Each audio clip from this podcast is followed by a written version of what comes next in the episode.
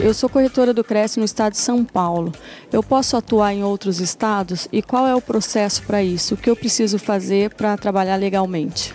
Oi, Érica, você pode atuar sim em outro estado, desde que você tenha a devida autorização ok? Uh, primeiramente, para você atuar em outro estado, você precisa fazer ou uma solicitação de exercício eventual, tá? Que vai permitir que você atue em outro estado por 120 dias. Isso é um procedimento bem simples, basta solicitar uma certidão para fins de exercício eventual no regional de origem e apresentar a certidão no regional de interesse. E aí você vai ter aí o prazo de 120 dias para atuação, vai ter essa autorização.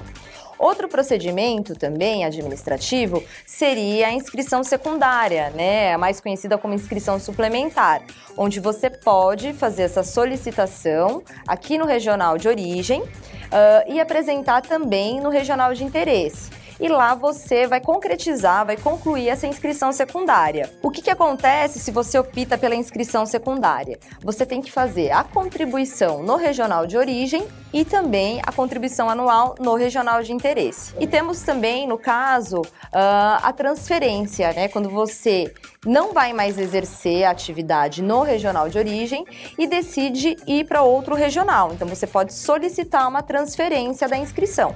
Só que aí a sua atuação fica somente no regional de interesse, ok?